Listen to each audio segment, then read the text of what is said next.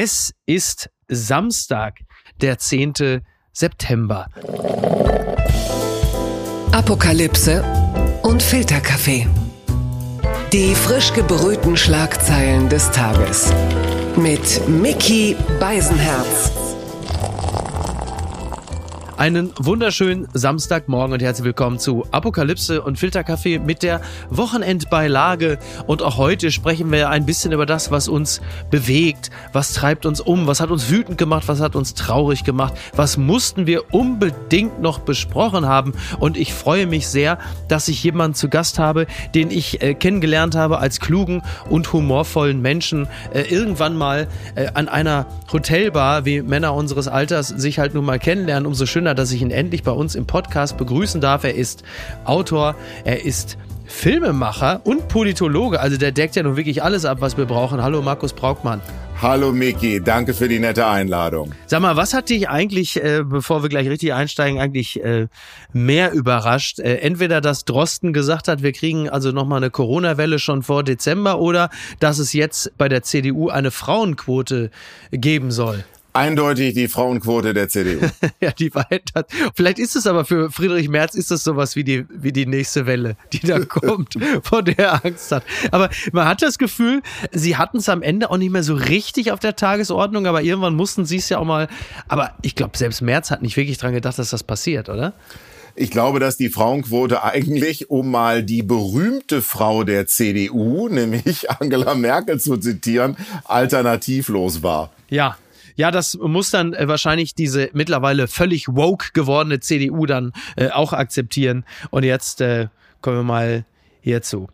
Die Schlagzeile des Tages beziehungsweise äh, des, ja, des Wochenendes, äh, also das wird wahrscheinlich noch länger andauern. Und zwar, äh, der Spiegel schreibt, Charles III. hält seine erste Rede an die Nation. Und wenn ich sage Charles III., dann rede ich natürlich vom Artist formerly known as Prince Charles, der jetzt König Charles heißt. Hast du dich schon daran gewöhnt?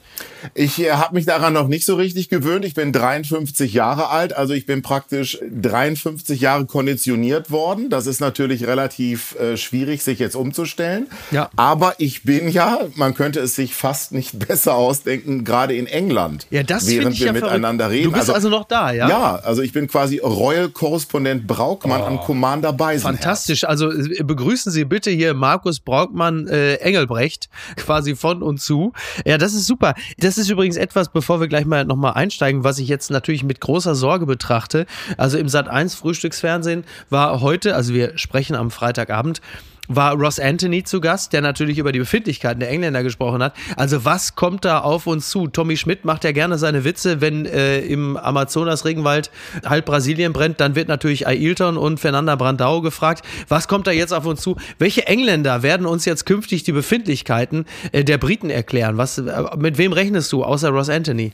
Ich würde mal sagen, mit wem ich gerne rechnen würde, was aber leider nicht realistisch ist, das wäre mit Campino. Ich ah, habe gesehen, Campino ja. hat auf Instagram gepostet das Bild, wie er die britische Staatsbürgerschaft erhielt. Und er schrieb einige, wie ich fand, sehr angemessene Zeilen darunter. Also bevor die B- und C-Liga da an den Start geht, würde ich lieber von einem hören, der sich nachweislich auskennt und nachweislich reflektiert ist. Ja, das stimmt. Äh, da würde ich mich, würde ich mich anschließen. Äh, da kommt aber, glaube ich, was ganz anderes auf uns zu. Wie ist es denn jetzt gerade so? Also in welchem Teil Englands bist du gerade äh, befindlich? Darfst du uns das verraten?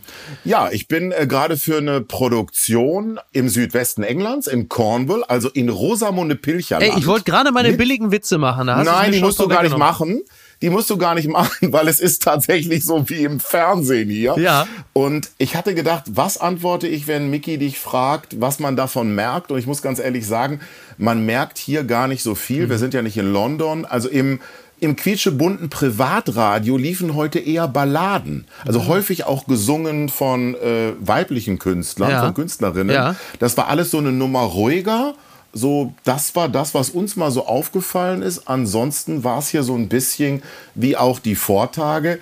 Und ich war ja 1997 beim Tod von Diana auch in London. Und das ist natürlich aus vielerlei Hinsicht logischerweise kein Vergleich. Ja, das stimmt. Wobei natürlich emotional die Situation damals auch total aufgeladen mhm. gewesen ist. Dann hatte man natürlich ausgerechnet mit der Queen auch noch so eine schöne Antagonistin, mhm. so eine Antipodin, die also Diana partout die Emotionen erstmal verwehrte. Das war natürlich fantastisch aufgeladen. Jetzt ist es so, es gibt ja kaum Stimmen, die die sich also klar, es gibt kritische Stimmen, Stichwort Kolonialismus, aber es gibt vor allen Dingen kaum Stimmen, die sich gleichgültig zeigen, die sagen, oh, habe ich eigentlich nichts mit zu tun gehabt. Wie, wie stehst du emotional zu diesem Thema? Naja, also die Queen, die mache ich jetzt erstmal fast mehr fest an fiktionalen Formaten. Also wenn ich so an die Queen denke, dann muss ich an The Queen mit Helen Mirren denken mhm, oder mhm. an The Crown natürlich mhm. und habe dann immer überlegt, stimmt das eigentlich so wie in The Crown? Ja. Und habe dann ein Buch gelesen von Tina Brown, also der Ex-Chefredakteurin von Vanity Fair, The Palace Papers. Ja. Naja, und da würde ich jetzt mal sagen, über den Daumen gepeilt, 90 Prozent stimmte. Mhm, also mhm. das ist so ein bisschen das Bild der Queen, das ich habe. Natürlich auch eins von großer Kontinuität in einer Welt, die auseinanderfällt. Aber, und das könnte ich noch beitragen von den Eindrücken hier, die ersten Eindrücke über Charles III. Ja. Also ich muss mich auch immer noch daran erinnern, Charles III., hm. die sind positiv. Also was wir im Radio an O-Tönen gehört haben, die Pressestimmen, die wir hier mitkriegen, das ist außerordentlich positiv. Interessant, weil von vielen wird er ja als so eine Art Brückentechnologie gehandelt, so eine äh, monarchistische Brückentechnologie, bis dann endlich William übernimmt. Das habe ich heute schon gelesen, dass also ein Gutteil der Briten sich wünscht, dass Wills äh, jetzt endlich übernimmt. Ist halt irgendwie auch bitter, ne? Da wartest du jetzt irgendwie dann, also er hat jetzt nicht 73 Jahre gewartet, aber die letzten 20 hat er wahrscheinlich ab und zu schon mal zu Mutti rübergeguckt und hat gesagt, so, komm, jetzt ist aber mal langsam, ne? Hm? Was ist das eigentlich? Immer eine andere Frage. Was war das eigentlich für eine Mutter, die also partout ihrem Sohn dieses herrliche Amt verwehrt hat? Hat sie ihm nicht zugetraut? Warum hat sie da so lange auf ihrem Sessel gesessen? Charles ist doch ein honoriger Mann. Ich glaube, das ist eine Mutter, die zweierlei Funktionen ausübt und die nicht immer miteinander einhergehen. Da ist zum einen das Staatsoberhaupt, das die Krone am Leben, am Überleben halten muss und halten will. Mhm. Und da ist zum anderen die Mutter. Und ich glaube, wenn diese beiden Rollen clashen, dann spricht eher das Staatsoberhaupt. Mhm. Und das ist natürlich, wenn du Sohn bist, der geliebt werden will, das stelle ich mir, ohne bei denen zu Hause gewesen zu sein, ganz fürchterlich vor. Ja, ich äh, glaube auch. Also ich habe ja äh, gestern schon zu meiner äh, Frau, zu Niki schon gesagt, vielleicht darf man auch nicht den Fehler machen, Royals zu vermenschlichen. Was ich interessant finde, war die äh, Perspektive, dass es offensichtlich ganz viele junge Menschen gibt, die sich Tränen überströmt SMS und WhatsApp geschickt haben, die Queen ist tot. Also Menschen so um die 20, 25, 30. Also das kann ja nur Projektion sein. Und jetzt kommt meine ganz kühne These. Hat es möglicherweise auch damit zu tun, dass die Queen so als Projektionsfläche die liebe alte Oma war für eine Generation von jungen Menschen, die ihre eigenen Großeltern einfach gar nicht mehr besuchen, weil sie in ganz anderen Städten leben. Und jetzt ist plötzlich in dem Sinne die eigene Oma gestorben, gefühlt den Weg gehe ich durchaus mit. Also Tina Brown hat äh, geschrieben über die Queen, sie verhält sich so, dass jeder in ihr sehen kann, was er mag. Ja. Also ja. der eine sieht a steady hand, der andere sieht eine kümmernde Großmutter, der dritte sieht eine Kontinuität. Mhm. Ich habe heute im, im Spiegel gelesen, dass neun von zehn Menschen auf der Welt geboren wurden, nachdem die Queen Königin wurde. Ist das nicht Wahnsinn? So, also ja. Äh, äh, bitte sag mir, geht mehr Kontinuität? Nein. Nein. Nein. So und deshalb glaube ich, hat die Queen immer ohne sich festzulegen eine Projektionsfläche geboten. Bitte interpretiert mich, wie ihr mögt. Unterm Radar. Jetzt wird's juicy. Skandal bei Schachturnier. Betrug per Analkugeln. Sogar Elon Musk twittert über absurden Schacheklar. Das berichtet der Fokus. Bei einem Schachturnier kam es zu einem Skandal. Superstar Magnus Carlsen weigerte sich nach seiner Niederlage gegen den Amerikaner Hans Niemann, das Turnier fortzusetzen. Viele werfen Niemann vor, in Form von vibrierenden Analkugeln betrogen zu haben. Auch Elon Musk äußert sich. Also das ist schon mal das Gute an der ganzen Sache. Elon Musk ist in dieser Geschichte ausnahmsweise mal nicht der weirdeste. Ist ja auch schon mal schön.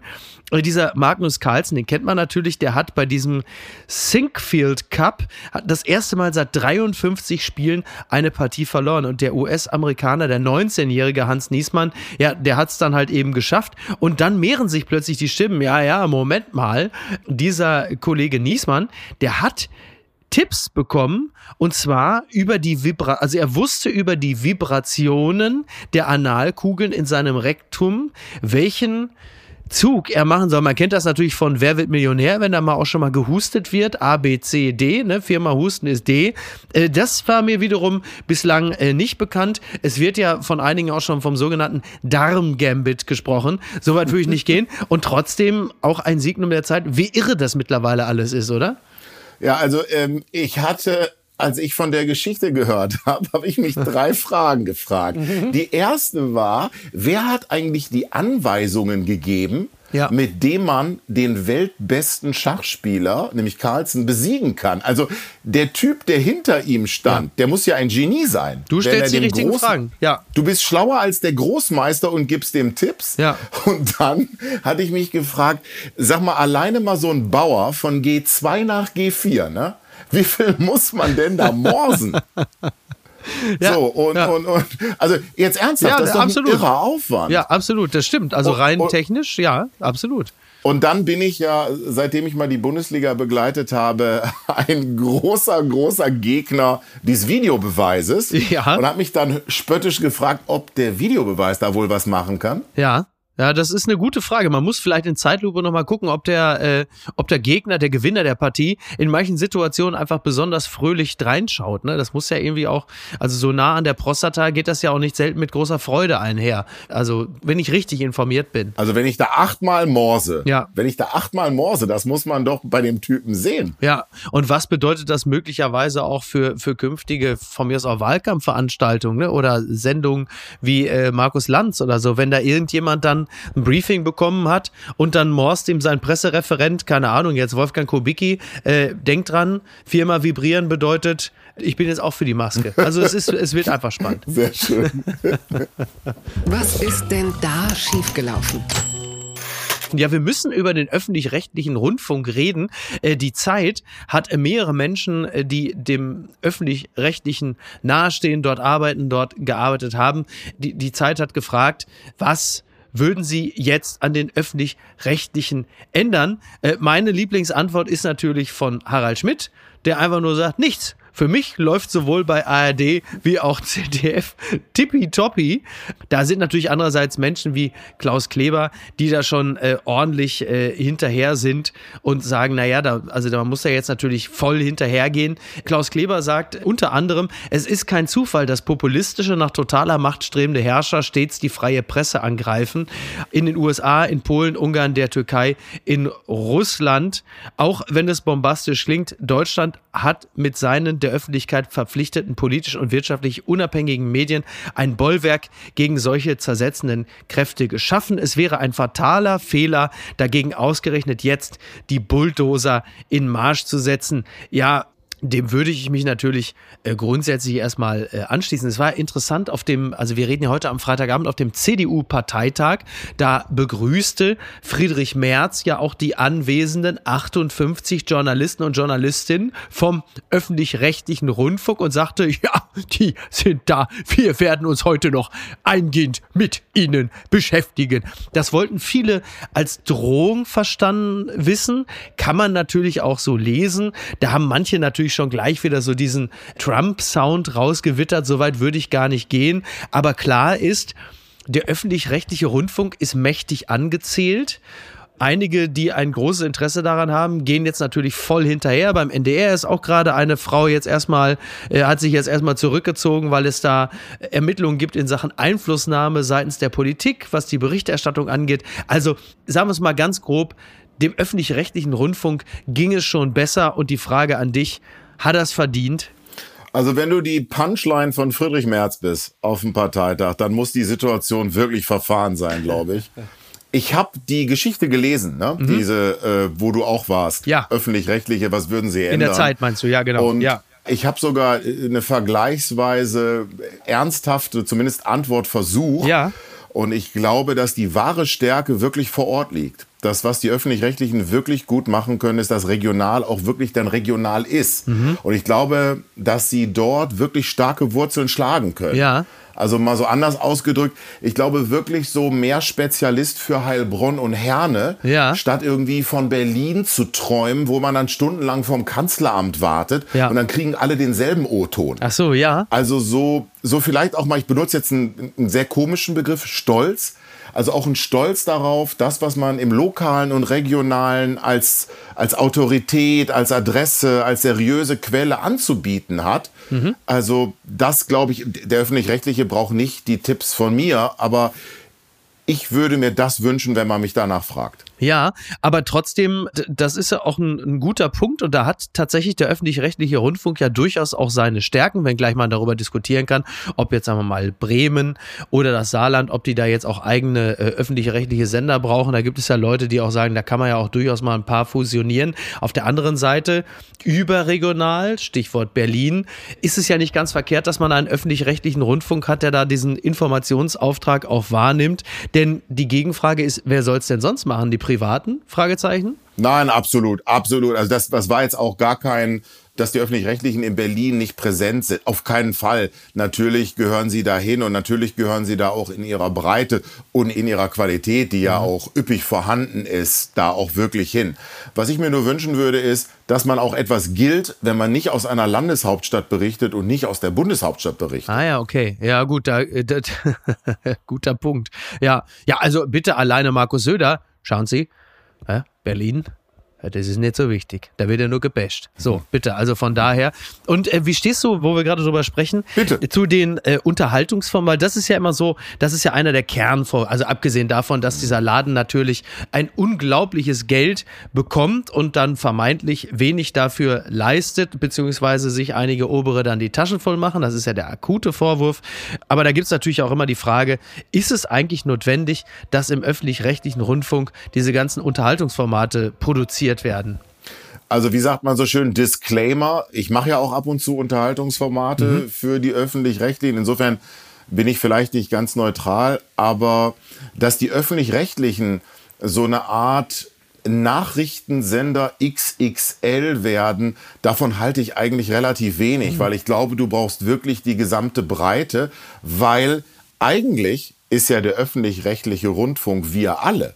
Also wer da entsandt ist von Kirchenvertretern, Gewerkschaftsvertreterinnen und so weiter und so fort, das soll ja eigentlich uns in der Breite widerspiegeln. Ja. Und, und vielleicht sollten wir auch mal darüber reden, mehr den Schatz zu betonen, der das Ganze auch ist, als ewig die Belastung. Die unbequeme Meinung. Warum zur Hölle Düsseldorf? Ein Text von Jasmin Embarek in der Zeit. Ich habe ihn die Tage schon mal zitiert. Es ging natürlich um den Besuch von Harry und Meghan in Düsseldorf und die fantastische Jasmin Embarek äh, hat natürlich überhaupt nicht verstanden, wieso ausgerechnet äh, Harry und Meghan nach, nach Düsseldorf mussten.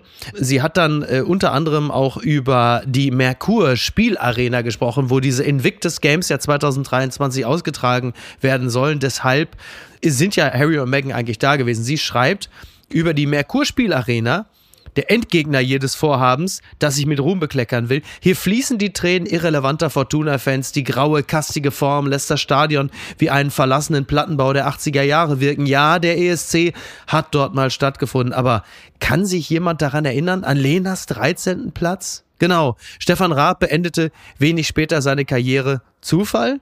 Nein. Wer Großes vorhat, geht nicht nach Düsseldorf. Ja, es ist natürlich eine einzige Hassschrift gewesen, man kann es nicht anders sagen, äh, aber im Kern ist es vor allen Dingen eine schöne Glosse, ein witziger Text, eine Polemik. Ich habe es gerne gelesen und das ist aber leider, war ich, sagen wir mal so, ich war nicht der Einzige, der es gern gelesen hat, aber es waren vor allen Dingen wahnsinnig viele Menschen unterwegs, die es vor allen Dingen ausgesprochen ungern gelesen haben. Und ich äh, finde es so, ich, ich weiß nicht, also du bist ja quasi äh, Kölner. So, ne? Bist du eigentlich gebürtiger Kölner?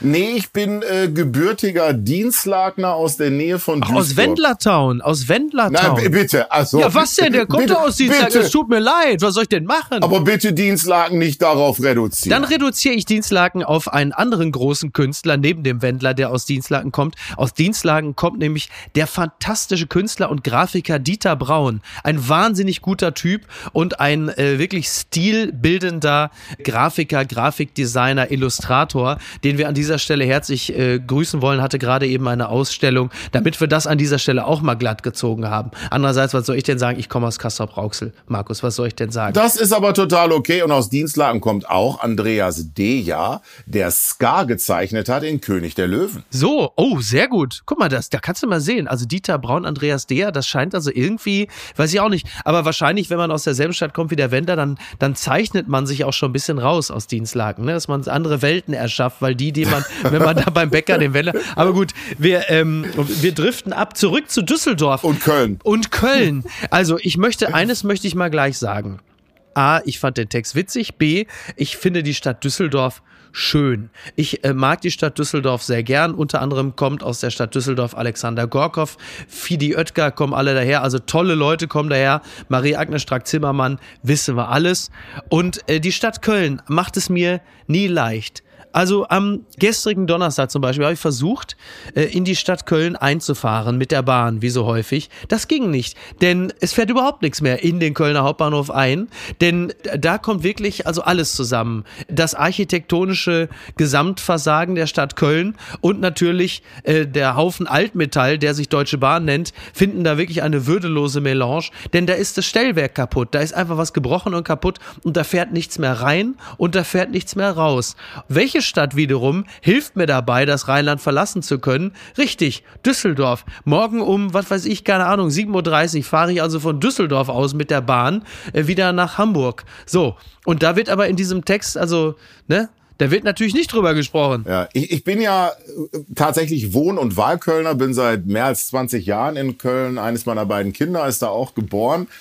Bin ein großer Fan der Texte von Jasmin. Mhm. Finde aber, dass Düsseldorf quasi in der öffentlichen Wahrnehmung neu erfunden wurde durch Kings of Stonk. Ah ja, ja, okay, okay, ja, doch, Also da finde ich, da hat man noch mal Düsseldorf so ganz anders äh, fotografiert gesehen. Das stimmt. Und seitdem finde ich, ist Düsseldorf bei mir so ein bisschen noch mal nach oben gestiegen. Aber lustig, ne? Kira Stonks hat Hammer. ja, ähm, das ist ja insofern auch eine, eine schöne Zweigleisigkeit, denn einerseits ist die Botschaft von Jan Bonny und der BTF ja, schaut euch mal diese schöne Stadt an, wie schön die auch inszeniert ist. Auf der anderen Seite ist die Botschaft natürlich auch, da sind ja wirklich nur Volltrottel unterwegs.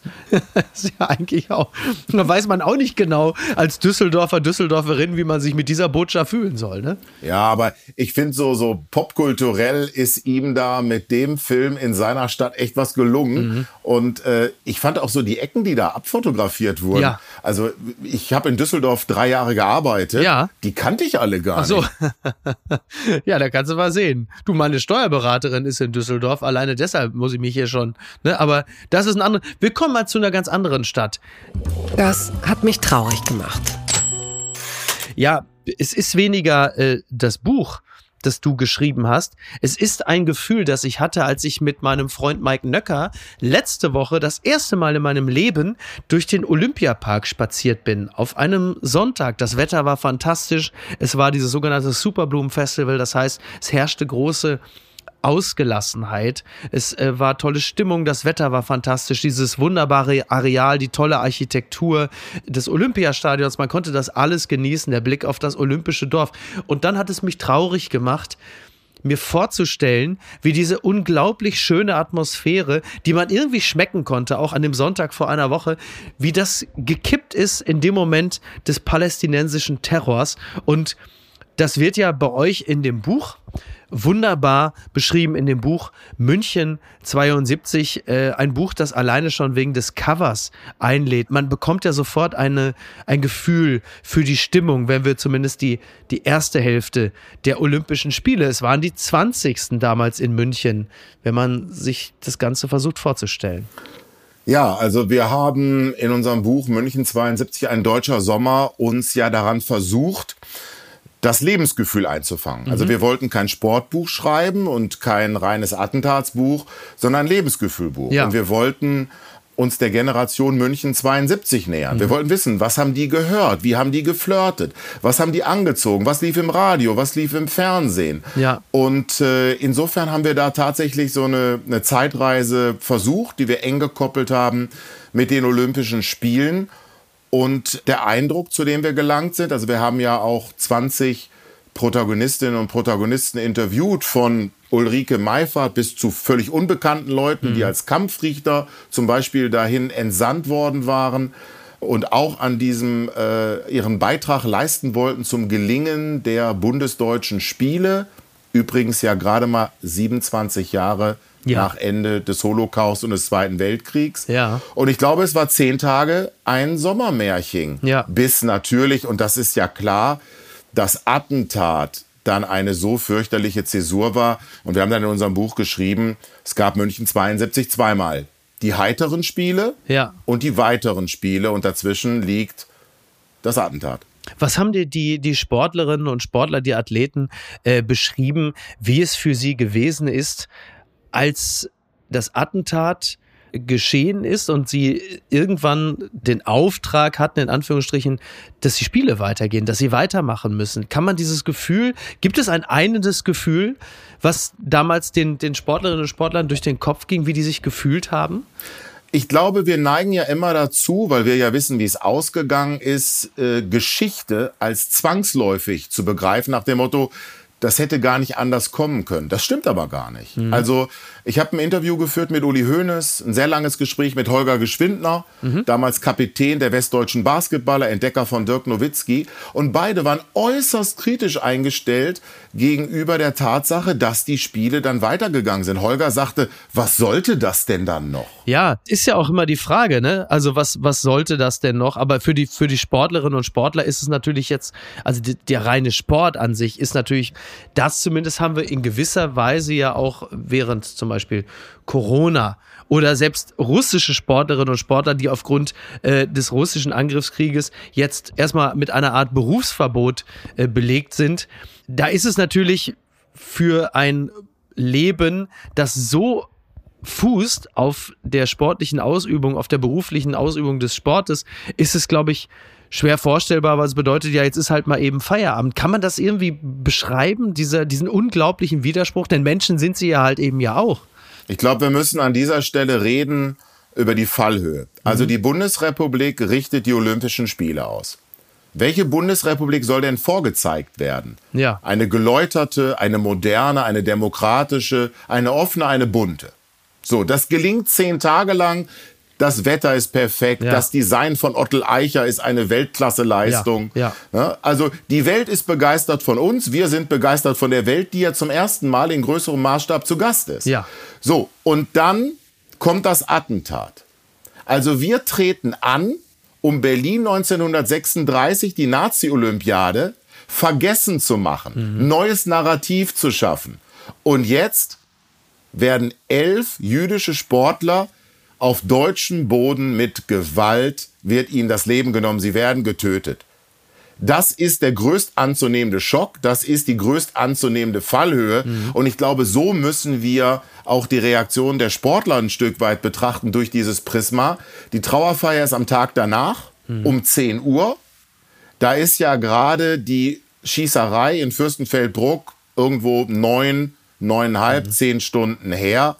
Also das ist, glaube ich, nochmal eine andere Kategorie als Corona oder russische Sportler. ne, So, unbedingt, so zumindest unbedingt. mein Ja, ja, Eindruck. klar. ne? Nein, nein, da, natürlich, absolut. Ich wollte damit nur sagen, der, total, da sind wir uns völlig einig, um Gottes Willen. Es geht mir nur darum, dass für Sportler natürlich, ähm, du kannst nicht mal eben Olympische Spiele oder, oder Weltmeisterschaften skippen, weil du hast ja erst erstmal wieder in zwei oder vier Jahren wieder die Chance, irgendwie anzutreten. Das ist natürlich eine andere Entscheidung, als für Zuschauer zu sagen, ja, ich mache da nicht mehr mit.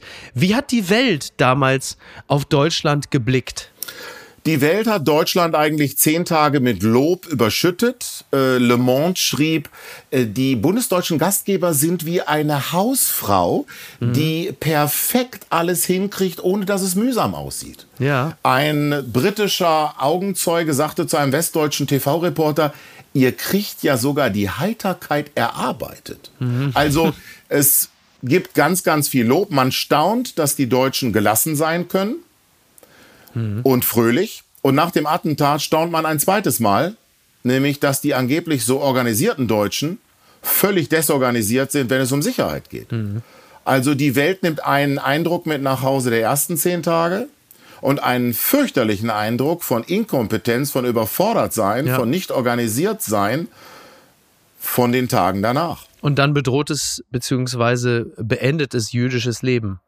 Willy Brandt hat in einem Interview mit einer Tageszeitung nach dem Attentat sinngemäß gesagt, naja, die Bundesrepublik sei doch jetzt um eine große Chance geprellt worden, sich neu und modern zu präsentieren. Und das stimmt. Und das ist auch schlimm. Mhm. Ja. Aber es ist doch viel, viel schlimmer für den Staat Israel, Ich wollte gerade sagen, der das- elf seiner Bürger Ja. verloren hat. Und ich finde, ich finde, wir Deutschen sind gut beraten, uns daran immer zu erinnern, und das auch im Kopf und übrigens auch im Herzen zu behalten. Also ja, die Generation München 72 ist um eine Chance gebracht worden, aber was ist das gegen elf Menschenleben? Die unbequeme Meinung. Mit Watte machst du keine Weltmeister. Das ist ein Zitat von Hermann Gerland in der FAZ. Hermann Gerland hat im Sommer 2021 beim FC Bayern aufgehört. Im folgenden Auszug aus seiner Autobiografie verrät er, wie wirklich alles begann mit den Weltkarrieren von Müller, Lahm, und Schweinsteiger. Und da hat er wirklich äh, sehr, sehr interessante Sachen alleine nur in diesem Auszug erzählt. Halt eben darüber, wie er Spielerkarrieren wie halt eben Philipp Lahm, Thomas Müller oder Bastian Schweinsteiger begleitet hat, äh, sagte über, über alleine über Leute wie Thomas Müller, wo er sagt, ja, wenn ich den wenn ich gesehen habe, ich habe mich gewundert, äh, dass er in der Dusche nicht zusammengebrochen ist. Und dann erzählt er, äh, also Zitat, eine besondere Qualität, die Thomas schon immer hatte, zeigt sich gerade nach schlechten Spielen. Er konnte die größte Scheiße spielen, kam dann aber zu mir und erklärte, Tiger, nächste Woche bin ich wieder gut. Und er hat es auch so gemeint. Er hat eine unglaubliche Einstellung, ein überragendes Selbstvertrauen und er zweifelt nie an sich. Einfach einmalig der Bursche. Hat ähm, viele Sachen erzählt, auch wie er einfach Menschen entdeckt hat, wie zum Beispiel eben Thomas Müller, Schweinsteiger, aber auch Philipp Lahm, von dem er ganz früh sagte, da lege ich mich fest, der hat todsicher eine Weltkarriere vor sich. Und dann ist er zu Uli Hoeneß gegangen, äh, sinngemäß sagte, Uli, wie lang geht der Vertrag? Irgendwie, du gibst ihm jetzt einen Vertrag bis ans Lebensende. Ja, das geht nicht. Ja, was ist das Größte? Ja, fünf Jahre. Ja, dann macht er das. Also, er genießt oder er genoss in diesem Verein großes Vertrauen und ist ja jemand, Hermann Gerland, Tiger Gerland, der ja äh, als Co-Trainer Hansi Flick in Katar, in dem schrecklichen Katar, aber dann trotzdem ja nun mal bei der Weltmeisterschaft zur Seite steht. Wie blickst du auf diesen Mann? Hermann Gerland ist der Schöpfer meines Lieblingszitats aus dem Fußball. Ja. Ich glaube, von Hermann Gerland ist der Satz, immer Glück ist Können. Ah ja, Und ich finde, ja. immer Glück ist Können. Das ist nur eine einzige Zeile, aber da stimmt so viel. Ja. Und vor allen Dingen, wenn man wie ich lebenslang Fan des MSV Duisburg ist, dann weiß man, die Umkehr stimmt ja auch. Immer Pech ist Unvermögen. wie auch schön. das stimmt, ja. Ja. Und ähm, Hermann Gerland hat, glaube ich, mal gesagt, wenn aus Philipp Lahm kein Weltklasse-Spieler wird, dann werde ich, ich krieg's nicht mehr ganz, entweder Trainer beim Turmspringen oder Trainer bei den Wasserballern. Also jeweils sagte er, er kam nach Hause Ja. und legte sich bei seiner Frau fest, Ja. der Junge, der ist es. Ja, absolut. Und er hat ja wirklich häufig äh, richtig gelegen und äh, viele Trainer beim FC Bayern haben ja nun auch seinem, seinem Urteil vertraut. Uli Hoeneß, wie gesagt, er sagte, also wenn wir gesprochen haben, sind wir häufiger mit die Fetzen geflogen, haben uns die Köpfe eingehauen.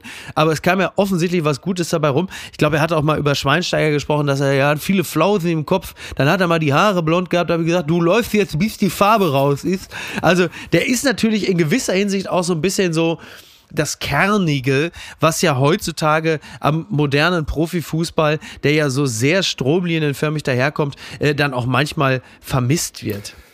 Und da muss man auch mal sagen, wenn man, das schaffe ich natürlich jetzt nicht in der Kürze der Zeit, mal berechnet, welche Vermögenswerte Hermann Gerland für den FC Bayern München geschaffen hat. Ja. Also da behaupte ich, da sind wir doch, Mickey, zweistellig im Millionenbereich locker. Aber locker, ja, also. Eher dreistellig, oder? Ja, eher, drei, ja, ja, eher dreistellig. Also die, absolut. Also wenn man sich nur so die Big Shots, ich meine, der hat ja auch, glaube ich, so Leute wie Alaba und so ja auch entdeckt, ne? Also absolut. Also das, das Diamantauge, was man ja Misslint hat, äh, Ja. zu Zeiten des BVB immer nachgesagt hat, also das war Hermann Gerland mit Sicherheit auch. Ja. ja. Obwohl Sven Mislint hat natürlich, du, ich weiß, du bist BVB-Fan, Sven Mislint hat nicht zu übertreffen ist, weil Sven Mislint hat, glaube ich, wenn ich mich richtig erinnere, bei Shinji Kagawa die Summe 250.000 verhundertfacht. Ja, das ich glaube, der ist- für 25 Millionen nach Manchester gegangen. Ja. Und ich glaube, mal 100 hat noch keiner Das geschafft. ist richtig. Kam Kagawa nicht sogar aus der zweiten japanischen Ja. Liga? Also völlig irre, ne? Vermittelt von Thomas Kroth. So, bitte, liebe Grüße. Das habe ich gern gehört. Beziehungsweise gern gelesen. Wutbrief an die Hoodie-Boomer. Hört bitte endlich auf, cool zu sein. Ein Gastbeitrag von Anna Dreusi im Spiegel. Zitat, gibt es etwas Unangenehmeres als selbstgerechte Mit-50er und ob Mit-50er, die sich bei der jungen Generation anbiedern. Und sie schreibt dann Dinge wie zum Beispiel, ich kenne euch, ihr lest Teletext, ihr schaut euch WhatsApp-Stories an, ein Feature, das von eurer Generation für eure Generation entwickelt wurde und von niemandem sonst genutzt wird. Mit ernster Miene tippt ihr Google-Restaurantbewertung ein und zieht vier Sterne ab, weil die Bedienung vergessen hat, die Ketchupflasche zu bringen. Während die Mieten steigen und die Temperaturen und der Meeresspiegel, trauert ihr dem generischen Maskulinum hinterher. Bei all dem fühlt ihr euch unfassbar wichtig. Und es geht um die Boomer, also äh, irgendwas, was zwischen Mitte der 50er und Ende der 60er Jahre geboren wurde. Und sie rechnet ab und schreibt unter anderem auch, ich kenne euch, eure Hoodies sollen eure Schultern kaschieren, die ihr zu schmal findet, als dass sie eurem veralteten Männlichkeitsbild entsprechen könnten. Und ich kriege auch noch einen ab, das Knarzen eurer Rücken versucht ihr mit Rap zu übertönen, dessen Texte ihr nicht versteht und dessen Kultur ohnehin nicht. Also ich zähle ja nun nicht zur Boomer-Generation, muss mich also eigentlich nicht angesprochen fühlen und tue es trotzdem, weil ich es einfach sehr, sehr witzig finde. Und festgestellt habe ich, ein bisschen rückgreifend auf das, was ich schon bei Jasmin Embarek äh, gerade gemerkt habe, die ungefähr genauso alt ist wie Anna Dreusi, dass auch bei diesem Text die Leute wahnsinnig angefasst sind. Und da frage ich mich immer, Kinders, äh, lasst euch doch mal ein paar Klöten wachsen. Es ist doch alles nicht so schlimm, oder? Ich glaube, den Begriff Klöten habe ich zehn Jahre nicht mehr gehört. also ich, äh, ich bin Jahrgang 68, zählt man da dann dazu? Ja, okay, rutscht da gerade rein, ja. Okay, also- also gerade eben, ja. Ja. In einem hat sie recht. Ich könnte mir drei Kapuzenjacken übereinander ziehen. Ich würde natürlich so an die Vitalität, an die Wünsche, Sehnsüchte, Perspektiven. Ich habe einen 18- und einen 22-Jährigen. Ja. Da, da komme ich ja nicht dran. Also auch nicht mit drei Kapuzenjacken übereinander. Ja, das richtig. stimmt. Ja. Das ist auch wahr. Ja. Aber die kulturelle Aneignung meiner Kinder, die jetzt Joy Division und The Smiths von mir Oh, geklaut sehr gut, haben, sehr gut. mir aber nichts zurückgeben, darüber müssen wir auch reden. Da müssen wir auch reden. Du, meine Tochter ist sieben, die äh, beschert mir momentan Künstlerinnen wie Bella Porch und Zoe Wees kenne ich natürlich. Justin Bieber kommt jetzt auch schon, weil die hat leider die Angewohnheit, äh, wahrscheinlich bei ihrer Mama dann so Sachen wie FFN oder Radio Hamburg zu hören. Und äh, mir will sie dann im Auto bei Spotify dann immer solche Sachen entlocken. Was ich sehr witzig finde, was ich sehr witzig finde, was sie jetzt aktuell sie gerade sehr gut fand, ist dann tatsächlich Kate Bush Running Up That Hill, was natürlich nicht einer gewissen Komik entbehrt, dass so eine Siebenjährige plötzlich sagt, das will sie hören. Also es gibt auch für abgelegte Popmusik immer noch mal eine äh, Renaissance. Ich meine, Kate Bush selber konnte ja wahrscheinlich ihr Glück nicht fassen, dass sie plötzlich irgendwie auf eins der Charts ist. Ähm, und Anna Dreu, ich finde es halt einfach witzig, vor allen Dingen diese, diese Hoodie-Geschichte. Also es gibt ja aus meiner Perspektive wirklich nichts Jämmerlicheres als diese Modekombination Hoodie unterm Sakko. Das ist für mich wirklich das allerletzte. Das ist so dieses, ja, ich bin einerseits Business, ich leite größere Unternehmen, bin aber andererseits trotzdem immer auch noch Straße und bin immer auch noch das innere Kind äh, in mir hat Heimat gefunden. Also das ist wirklich, wo ich sage, jetzt ist äh, ganz vorbei. Das ist schlimmer noch als die weißen Sneaker, die immer äh, Tilman Kuban an ältere Damen verteilt, wenn er sagt, werd mal so lässig wie wir von der Jungen Union. Ne? Aber was kann man als 55-Jähriger vermeintlich falsch machen? Wenn man weiße Turnschuhe und Hoodie trägt. Das ist ja wie Uniform. Also damit bist du ja angezogen und nicht angezogen. Ja, eigentlich ja. Ja, im Zweifel prügelt man sich natürlich mit Kai Pflaume vor dem Beastien Store, weil dann die neuen Nikes rauskommen. Ähm, interessant ist, was Anna Dreusi geschrieben hat. Äh, sie schreibt, älter werden ist schwer. Es ist ein Abschied von der Jugend, von der Coolness. Eine Kosmetikerin hat mir mal erklärt, dass ich im Alter rote Wangen bekommen werde, aufgrund meiner erweiterten oberflächlichen Blutgefäße. Das weiß ich über das Älterwerden. Ich werde älter und röter und dank euch Boomern habe ich noch mehr gelernt über das Älterwerden, dass ich nicht werden will wie ihr. Gut, das muss man sagen, das hat jede junge Generation über die ältere gesagt. Aber sie schreibt auch, ich habe mir vorgenommen, in Würde zu altern. Gut, den Anspruch hatten auch bislang alle, hat noch nie geklappt. Und jetzt kommt's aber, die Conclusio. Und woher soll die Würde kommen? Mit der Unzufriedenheit. Ich will unzufrieden bleiben. Und da glaube ich, da irrt sie. Ich glaube, da irrt sie. Also es gibt wenig, was ein älter macht und weniger in Würde altern lässt als die Unzufriedenheit. Was ich gelernt habe über die Älteren, jünger bleiben, ich glaube Neugierde. Also Neugierde ist äh, zumindest alle Alten, die ich gesehen habe, die irgendwie jung geblieben sind, das sind alles neugierige Menschen, die nicht das Gefühl haben, sie haben schon alles gesehen und alles gemacht und winken deshalb ab. Ich glaube, in einem hat sie Recht und Unrecht zugleich.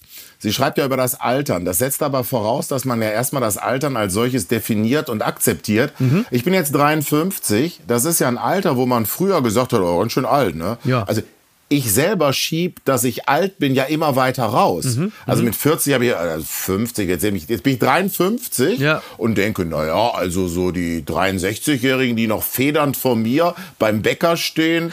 Also man verneint ja und weist das ja vor sich selber zurück. Ja, absolut, absolut. Ich meine, das also jetzt das Thema Altern, das Thema Tod ist nochmal ein ganz anderes. Äh, das schiebt ja sowieso eine ganze Generation, eine ganze Gesellschaft vor sich her. Niemand will damit konfrontiert sein. Das Problem ist ja, wenn man sich täglich begegnet, verliert man ja so ein bisschen äh, die Objektivität. Also man wird ja betriebsblind für sich selbst. Das erkennt man ja nicht. Klar, man sieht da mal Fotos, die sind jetzt fünf, sechs Jahre alt, wo man merkt, oh, da waren die Haare aber bedeutend dunkler. Immerhin sind sie noch da, ist ja auch schon mal ganz schön. Ähm, die Frage ist dann doch immer, äh, ab wann muss man sich trennen? Also ich habe dann bei mir in einem einen Raum, da sind ungefähr so 25 Baseballkappen und ich bin mir gar nicht sicher, ob ich die jemals wieder aufsetzen werde. Es kann sein, dass ich den Moment irgendwie auch schon verpasst habe, wo das noch einigermaßen würdevoll ist. Ein größeres Problem sehe ich aber für die jüngere Generation, also für die Kinder von Eltern, die dein Alter haben oder die 45 sind oder 40 die Eltern. Was willst du machen als pubertierender Mensch, wenn der eigene Papa auf dem Longboard mit einem Nirvana-Shirt nach Hause kommt? Wie will Rebellion da gelingen?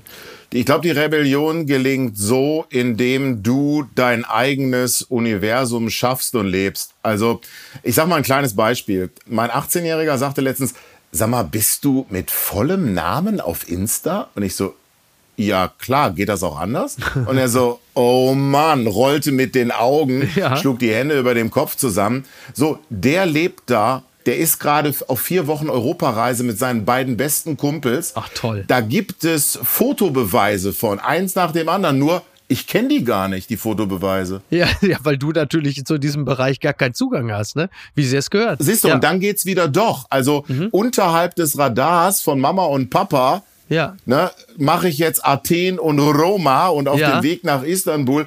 Mama und Papa wissen da gar nichts von. Und ich glaube, dass Mama und Papa wissen da nichts von. Das ist derzeit der einzige Weg, sich da zu entfalten. Und wenn das Rebellion ist, dann gerne Rebellion.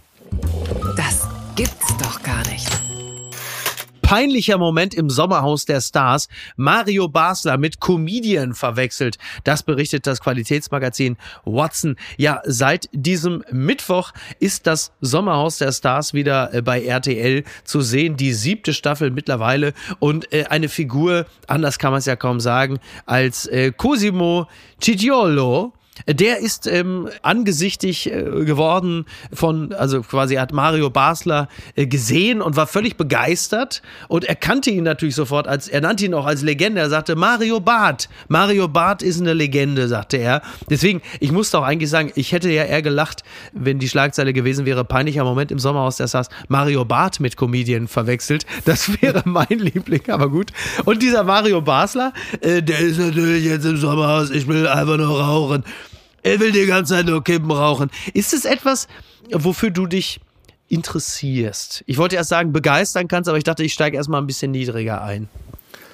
Also ich weiß von Mario Basler, dass er ja auch mit einer Bühnenshow durchs Land tourt, die auf seinem Buch basiert und weiß von Menschen, die da waren, dass das wohl ein sehr, sehr unterhaltsamer Abend sein soll. Mhm bei diesen Formaten und ohne mich darüber zu erheben, ich war mit Big Brother 2 raus.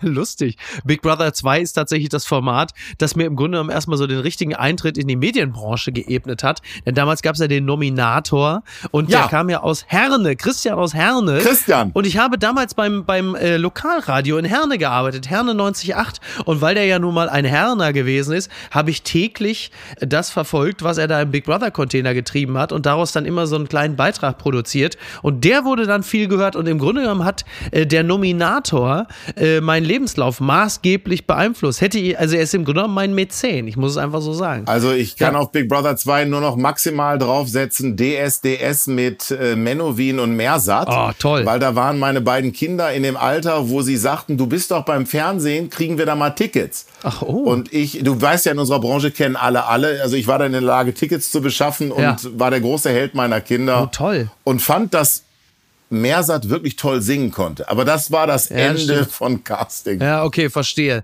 Ja, ist auch schon wieder, äh, also bei Mersat und Menowin ist ungefähr äh, zehn Jahre und äh, 90 Kilo her. ähm, das Sommerhaus der Stars, was ich wirklich interessant daran finde, ich bin jetzt gar nicht so ein Riesenfan von diesem, in Anführungsstrichen, Trash-TV, ja. Gut, das ist natürlich lustig, wenn man als Autor fürs Dschungelcamp arbeitet, aber ich sage es jetzt trotzdem. Aber das Sommerhaus der Stars finde ich wirklich spannend. Ähm, es ist eine wahnsinnig perfide Konstellation Konstellation, wenn du dir vorstellst, da sind jetzt sechs oder sieben mehr oder minder prominente Paare drin und die sind gemeinsam in diesem Haus, da irgendwo in Bocholt. Früher war es noch im Ausland, irgendwann hat man gemerkt, ist günstiger in Bocholt. Also und es ist ja interessant, im Dschungelcamp ist es ja schon schwer genug, als Einzelperson die öffentliche Rolle die ganze Zeit durchzuziehen, trotz der Widrigkeiten und Entbehrung, bis es dann irgendwann bricht. Wenn du aber mit deinem Partner, deiner Partnerin da bist, dann stülpt sich ja eigentlich die Binnendynamik dieser Partnerschaft nach außen. Das heißt, du kannst im Grunde genommen die öffentliche Rolle gar nicht dauerhaft bekleiden, weil die innere Rolle, die du innerhalb der Beziehung hast, die wird ja mindestens durch die Partnerin, den Partner nach außen gestülpt. Und dann kommt das wahre Ich zum Vorschein. Und dann kommt es ja noch dazu, dass diese ganzen Konflikte, die du innerhalb einer Partnerschaft hast, die kommt ja dann bei diesen ganzen gruppendynamischen Prozessen, kommt ja auch noch zum Vorschein. Also dieses, meine Partnerin hat Stress mit einem anderen in dieser Gruppe. Bin ich da jetzt loyal? ich muss doch jetzt zu ihr stehen, ihr Konflikt wird jetzt auch meiner. All diese Dinge, das ist ein wirklich perfides, also ne, ist immer die Frage, ob man diese Nabelschau schätzt, aber im Sinne des Reality TV ist es wirklich ein sehr, sehr perfides Konzept, das äh, den Einzelnen gar keine Chance lässt, als äh, ziemlich viel von sich selbst und ihrer Binnendynamik in der Beziehung zu offenbaren. Will sagen, wann gehst du rein, Markus? Ich Ach, stell mir stattdessen eine andere Frage. Kann Mario Barth eigentlich auch Ecken direkt reindrehen? ja, du meinst im Sommerhaus der Stars oder was? Im Sommerhaus der Stars die Ecke direkt reingedreht? Ich glaube, das Einzige, was der noch dreht, sind Kippen und zwar dauerhaft. Na, ne? Aber mein, mein Lieblings-Reality-Angang wäre, äh, ich wäre gerne in Australien mal Mäuschen, ja. wenn du und deine Partner texten. Ach das so. meine ich sogar ernst. Ja, naja, ich äh, grüße an dieser Stelle äh, ganz herzlich äh, Jörg Über und äh, Olli Haas, meine beiden äh, Kompagnons, mit denen ich da in den letzten Jahren gesessen habe. Das macht wahnsinnig viel Spaß, muss ich wirklich sagen. Also es ist, es ist, äh, wenn man da in Australien sitzt, es ist nicht so ganz unanstrengend, weil wir ja immer Nachtschichten kloppen. Das heißt, wir kommen abends um 8 Uhr da zum Job und sind da morgens um 10 wieder weg. Aber es ist schon spannend, zumal, und das muss man immer wieder dazu sagen, jetzt wo wir gerade darüber reden, wir wissen ja nicht, was passiert. Das heißt, wir kriegen ja, wir sind ja im Grunde mehr nur die, die erst Zuschauer, die das angucken, was dann äh, die Fernsehzuschauer später auch sehen. Und wir müssen halt nur natürlich den Quatsch dann schon mal entsprechend betexten, so von A nach B nach C schon mal das erste Resümee schreiben, bevor die Moderatoren kommen und dann auch nochmal ihren Senf dazugeben. Aber es macht Spaß. Es ist wirklich eine fantastische äh, Form von Klassenfahrt gemeinsam mit den Moderatoren und Moderatorinnen und dem sehr, sehr, sehr geschätzten Kollegen Markus Küttner von RTL. Ein feiner Mensch, super Typ, du hebst den Daumen, du kennst ihn auch. Das ist schon schön, das macht Spaß, ich mache das wahnsinnig gern. Und das Dschungelcamp hat uns ja auch Sprüche gegeben, die forever bleiben. Ne? Also wie Hermann Gerland haben wir darüber gesprochen, immer Glück ist Pech. Ich finde Good Morning in the Morning und viele weitere Klassiker, ja. Ever, Ever, Ever, ja. also die sind doch heute die benutzen hier die Leute, wenn wir uns morgens mit dem Team zum Frühstück hier treffen in Cornwall. Kommt einer rein und sagt, Good morning in the morning. Ja, und da sind wir wieder bei Dienstlaken, mein lieber Markus, denn du weißt ja, das ist ja nur schließlich vom Wendler gewesen. Ne? also, da komme ich das, jetzt nicht. Ja. Also, was, was, kann ich tun? Was kann ich tun als Dienstlagner, um äh, Dienstlaken nicht nur mit dem Wendler assoziiert zu Auf sehen? den Wendler vergessen zu machen, wolltest du sagen? Was, ja. was können wir Dienstlagner tun? Ich weiß auch nicht, keine Ahnung. Ich würde sagen, wir beschließen das so, wir beauftragen Jasmin Embarek damit, damit, einfach mal eine Fahrt äh, ne, Richtung Dienstlaken zu machen und vielleicht mal eine kleine Glosse äh, über äh, Dienstlaken zu schreiben, eine kleine Polemik, in der sie dann vielleicht einfach zumindest andere berühmte Figuren dieser Stadt mal aufs Tapet äh, hebt. Für diesen Moment allerdings da haben wir es erstmal, lieber Markus. Ich bedanke mich ganz herzlich bei dir. Das hat mich äh, sehr gefreut, dich mal wieder zu sehen und dich mal wieder zu sprechen. Ähm, unter anderem ja auch mit dir über München 72 zu sprechen. Meine Damen und Herren, kaufen Sie sich dieses wunderbare Buch. Es ist nicht nur schön anzusehen, es ist wirklich ein, es ist ein Stimmungs, Tja, was ist es? Stimmungsgemälde, ne? Es ist irgendwie, weiß ich nicht. Kannst du's? Du kannst es besser ausdrücken als ich. Was ist es eigentlich? Es ist ja mehr als nur eine Chronik. Es, es ist, ist hoffentlich die Antwort auf die Frage, was war das eigentlich für ein Land, in dem Olympia 72 stattfand. Vielen Dank, Markus Braukmann. Wir hören uns demnächst wieder hier an dieser Stelle, wenn du magst. Vielen Dank, dass ich da sein durfte und ich wünsche allen ein schönes Wochenende. Das ist ja nicht immer selbstverständlich. Ja, da hast du allerdings recht, vor allem wenn man versucht, mit der Bahn aus der Stadt wieder rauszukommen. Aber Niki, hey, man, braucht nur, man braucht nur einen Shuttle-Service von Köln nach Düsseldorf zum Hauptbahnhof, schon kann man problemlos mit der Bahn fahren. Also bitte, oder? Sehr schön. Klingt jetzt ein bisschen nach Volker Wissing, aber so ist es. Markus, dank dir, mach's gut. Vielen, vielen Dank, mein Lieber. Nice ciao, weekend. Ciao. Tschüss. Bye, bye. Dir auch. Apokalypse und Filtercafé ist eine Studio Bummens Produktion mit freundlicher Unterstützung der Florida Entertainment. Redaktion Niki Hassania. Executive Producer Tobias Baukhage. Produktion Hannah Marahiel. Ton und Schnitt Niki Fränking. Neue Episoden gibt es immer montags, mittwochs, freitags und samstags. Überall, wo es Podcasts gibt. Stimme der Vernunft und unerreicht gute Sprecherin der Rubriken Bettina Rust.